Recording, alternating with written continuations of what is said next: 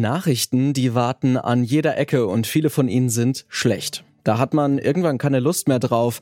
Das sagt zumindest ein Großteil der Deutschen. Der konstruktive Journalismus möchte dem etwas entgegensetzen und für eine bessere Grundstimmung sorgen. Aber kann das funktionieren? Ich bin Lars Feyen. Hi.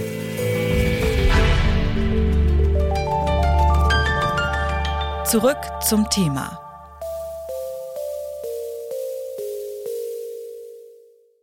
Mehr als 90.000 Menschen hat das Reuters-Institut weltweit gefragt, wie sie Medien nutzen. Auch in Deutschland wurden rund 2000 Menschen vor Beginn des russischen Angriffskrieges befragt. Das Ergebnis hat das Institut am Mittwoch in seinem Digital News Report 2022 veröffentlicht. Und es ist ziemlich klar, zwar konsumieren die Befragten weiterhin sehr viele Nachrichten, das Interesse flaut aber stark ab.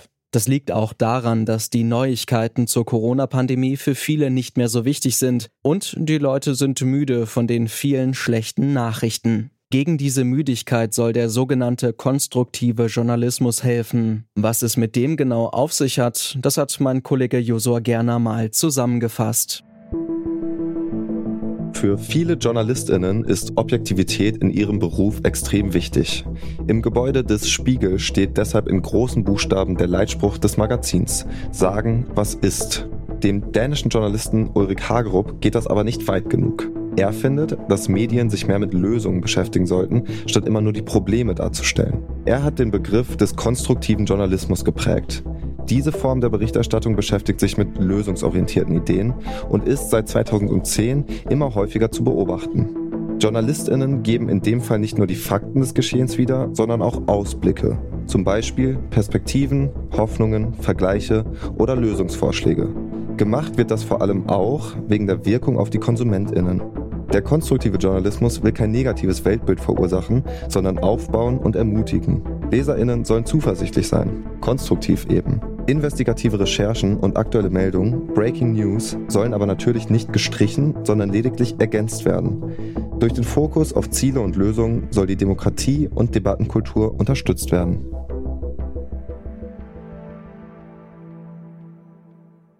Doch nicht alle sind Fans des sogenannten konstruktiven Journalismus. Kritikerinnen und Kritiker bemängeln, dass der an der eigentlichen Aufgabe des Journalismus vorbeigeht nämlich aufzudecken, zu berichten und zu fragen. Die Lösungen müssten andere finden, zum Beispiel auch die Politik. Und der Medienkritiker Stefan Negemeyer spricht von Positivjournalismus für bessere Quoten. Aber geht es wirklich nur darum? Das Bonn-Institut setzt sich für eine lösungsorientierte Berichterstattung ein. Die Einrichtung wünscht sich einen, Zitat, Journalismus, der gut für die Gesellschaft ist und den Menschen in den Mittelpunkt stellt. Für den setzt sich auch Lisa Uhlbauer am Bonn-Institut ein. Die Journalistin koordiniert dort die Trainings zum konstruktiven Journalismus. Und ich habe sie im Interview gefragt, wer sich für den denn eigentlich interessiert. Schließlich klicken sich Tragödien und Skandale dann ja doch häufig noch am besten. Tatsächlich interessieren sich ziemlich viele ähm, Nutzerinnen und Nutzer für konstruktiven Journalismus. Das zeigen nämlich immer wieder Marktforschungsanalysen von Redaktionen und vor allem sind es junge Nutzerinnen und Nutzer. Das sind auch gerade die, die, das hat auch der Reuters News Report gezeigt, die von der traditionellen Berichterstattung nicht mehr abgeholt werden, die vermehrt online unterwegs sind und wirklich gar keine, also oder kaum Bezüge zu klassischen Medien, zur Zeitung haben, gerade die interessieren sich für eine konstruktivere, lösungsorientiertere Berichterstattung. Okay, also lösungsorientierte Vorschläge und Berichterstattung und weitere Perspektiven und Dialogbereitschaft sind also wichtige Merkmale. Könnte man nicht jetzt auch sagen, dass das eigentlich die Aufgabe von ganz anderen Akteurinnen und Akteuren ist, also zum Beispiel von der Politik? Ja, die Politik spielt da auf jeden Fall genauso eine Rolle wie andere gesellschaftliche Akteurinnen und Akteure. Aber die Aufgabe, die Medien übernehmen, ist, eine Öffentlichkeit zu schaffen und über äh, Dinge zu berichten, die passieren.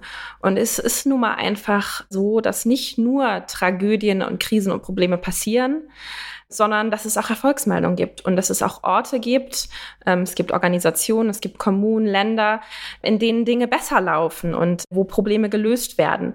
Aber das wird traditionell viel weniger an den Medien abgebildet. Das heißt, die Wirklichkeit, die Medien zeigen, ist nicht unbedingt die Wirklichkeit, die wir erleben sondern es ist ein ähm, ausgewähltes Bild. Es liegt ein Fokus auf Krisen und Probleme. Es liegt ein Fokus auf negativer Berichterstattung. Das heißt, wenn wir jetzt über eine konstruktive Berichterstattung sprechen, dann geht es nicht darum, dass wir als Medien zwangsläufig uns die Lösung ausdenken müssen oder äh, Meinungsstücke darüber schreiben, wie man Probleme lesen könnte, sondern dass wir unsere Augen dafür öffnen in unserer Berichterstattung, also dass wir unseren Blick weiten und recherchieren, wo funktioniert etwas besser. Wer macht es besser? Wo gibt es Orte, wo die Probleme, die wir alle haben und teilen, bereits gelöst worden sind oder zumindest vermindert worden sind? Und was sind da die Erfolgsfaktoren dahinter? Nun ist es ja auch so, dass viele Themen, die uns derzeit beschäftigen, ziemlich groß und komplex und vielleicht auch ein bisschen verstrickt sind.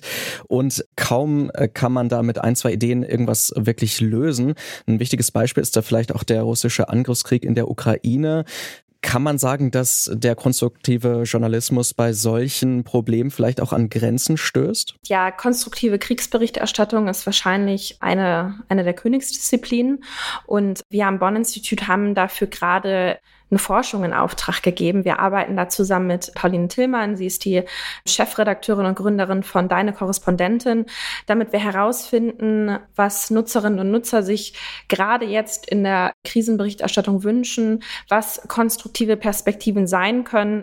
Zum Ende des Sommers, Anfang des Herbstes wird es da unsere Veröffentlichung, unser Paper geben und wir werden da auch Hilfestellung für Medienhäuser ableiten und Workshops organisieren, wie das Ganze aussehen kann. Also uns ist total wichtig am Bonn Institut, wir haben nicht alle Antworten darauf, was konstruktiver Journalismus ist, aber wir ähm, sind an den Start gegangen, um Medien in Deutschland zu vernetzen, um uns auf die Suche nach Antworten zu begeben und auch Best Practices auszutauschen, um herauszufinden, was guter Journalismus ist, der die Nutzerinnen und Nutzer wirklich in den Fokus rückt. Also durchaus eine zukunftsorientierte Perspektive.